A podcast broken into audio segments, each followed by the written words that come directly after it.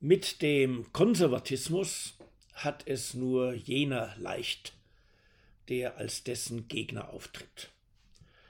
Ein solcher nämlich steht für das gute Neue und gegen das schlechte Alte. Wofür aber steht, wer konservativ ist, es jedoch nicht bei einer Art Gefühl bewenden lassen will, sondern ausdrücklich zu sagen versucht, was er für richtig hält. Der Ort des Konservativen scheint nämlich der verlorene Posten zu sein, seine Truppe die murrende Nachhut. Noch jedes Gelände, das Konservative einst zu sichern versuchten, wurde inzwischen ja aufgegeben, wenigstens in Deutschland.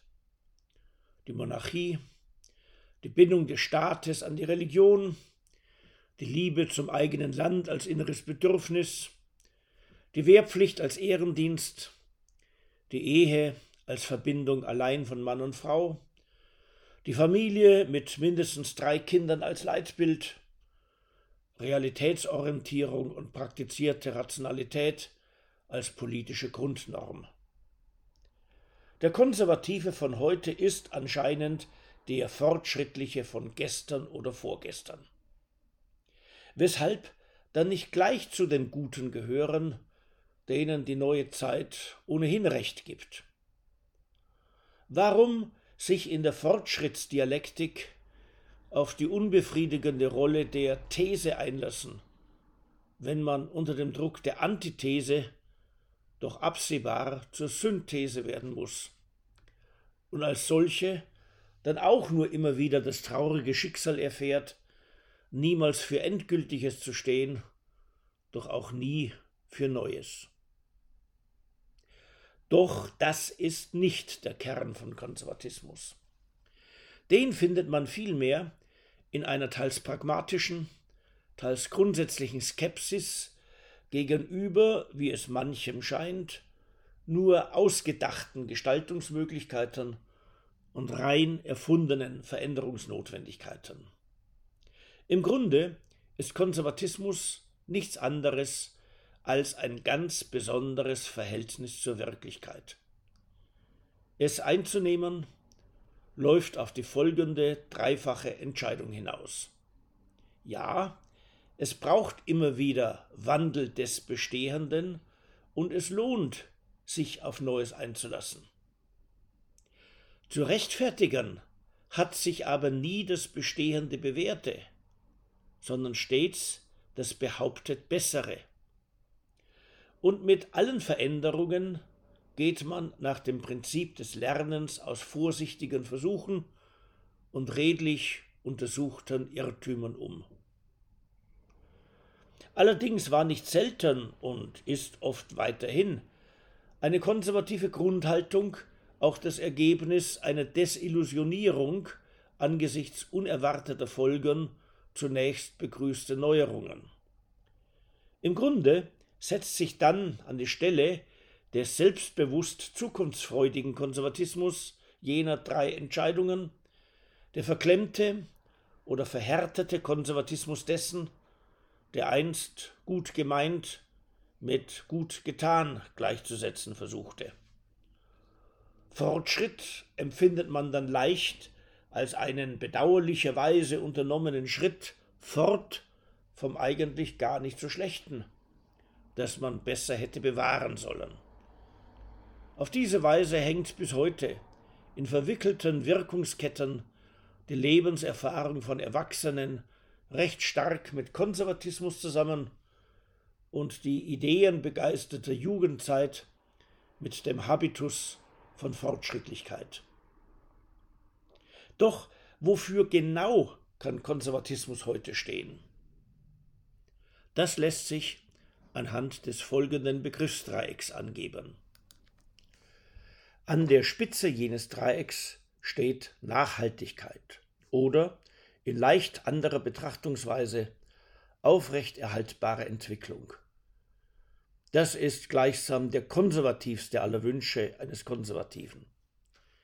Es soll nämlich dem, was besteht und bewährt ist und sich gleichwohl weiterentwickelt, gerade im Lauf seiner Weiterentwicklung nicht die tragenden Grundlagen zerstört werden.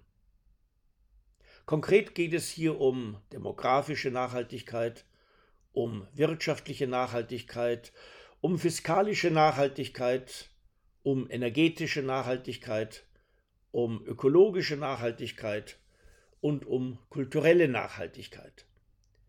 Das alles wird konkret auf sämtlichen Politikfeldern, die ein moderner Staat zu bestellen hat.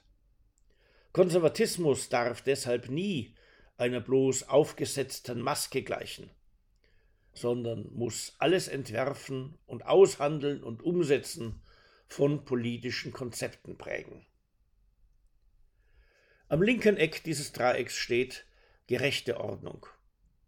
Einesteils geht es hier um Recht und Ordnung, also um die zentralen Elemente jenes stabilen Zustands gesellschaftlicher Verhältnisse, die man in der italienischen Renaissance lo Stato nannte und woraus unser heutiger, allen Konservativen so wichtiger Staatsbegriff wurde.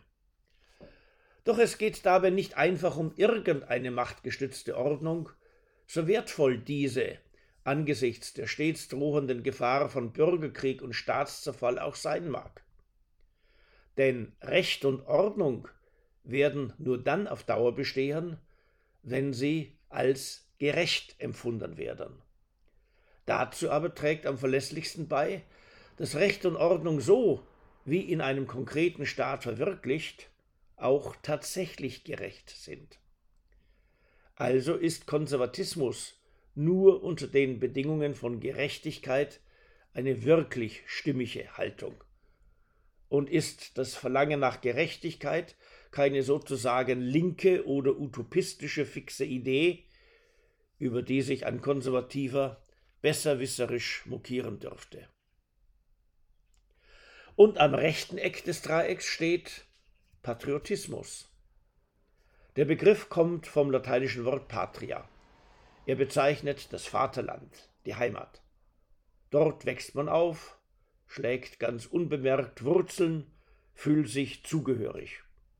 Oder dort zog man einst hin, schlug dann bewusst Wurzeln und fühlt sich seither zugehörig. Wer aber eine solche Patria besitzt, der möchte dort meist auch ein gutes Gemeinwesen bestehen sehen. Nicht selten will man selbst zu dessen Gedeihen beitragen. Und genau eine solche Bereitschaft sowie die aus ihr folgende gemeinsinnige Tätigkeit meint der Begriff des Patriotismus. Anders formuliert, das, was uns wirklich und gerade unter großen Zerrkräften zusammenhalten kann, ist nichts anderes als Patriotismus.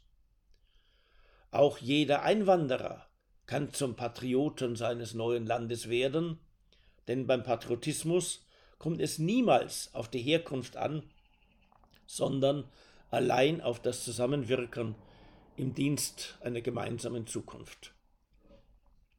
Heutige Konservative denken ohnehin meist so.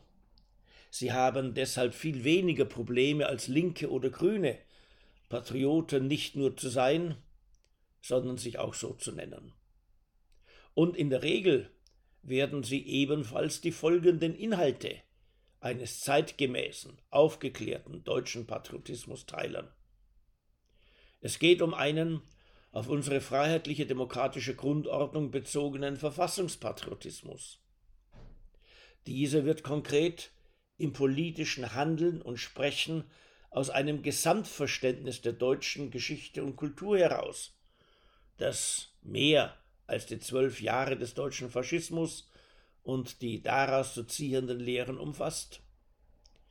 Es gehört zum Patriotismus der Deutschen die Verbundenheit mit ihrer jeweiligen Heimatregion, die innere Bindung an deren Mundart, Landschaft und Bräuche, was unter den Einwanderern auf lange Zeit deren innere Bindung an ihre Herkunftsländer einschließen wird. Und es äußert sich Patriotismus in einer nicht nur tatkräftig ins Werk gesetzten, sondern immer wieder in ganz selbstverständlicher Weise, gerade auch mittels der Staatssymbole bekundeten Zuneigung zum eigenen Land und zu dessen Leuten, konkret zu Deutschlands Kultur und zu den Geltungsansprüchen dieses Landes als einer freiheitlichen, demokratischen und friedliebenden Nation. Nachhaltigkeit, gerechte Ordnung und Patriotismus. Das alles zusammen macht gerade heute, im Zeitalter von neuen Verteilungskonflikten, auch angesichts des Wachstums unserer Spezies an die Grenzen der ökologischen Tragfähigkeit unseres Planeten sowie unter den gewaltigen Herausforderungen von Migration und Integration einen gegenwartsangemessenen und zukunftsträchtigen Konservatismus aus. Ihn sollten wir, jeder entlang seiner Kompetenzen, auf konkretes politisches Gestalten hin konkretisieren. Und wer das dann mit kluger Umsicht tut, der muss sich zu keiner Zeit angegriffen fühlen, wenn ihn ein anderer einen Konservativen nennt. Er steht nämlich, ohne Bewährtes zu vernachlässigen, schlicht an der Spitze von umsichtigem Fortschritt hin zu besseren Zuständen.